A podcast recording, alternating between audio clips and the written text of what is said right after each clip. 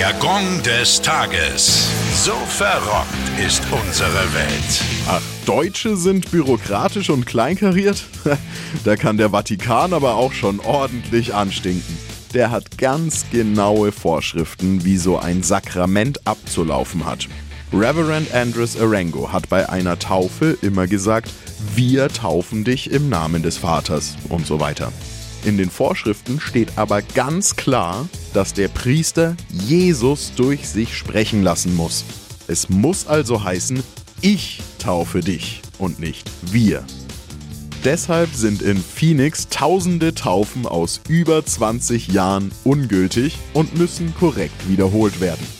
Reverend Arango musste wegen diesem Skandal zurücktreten.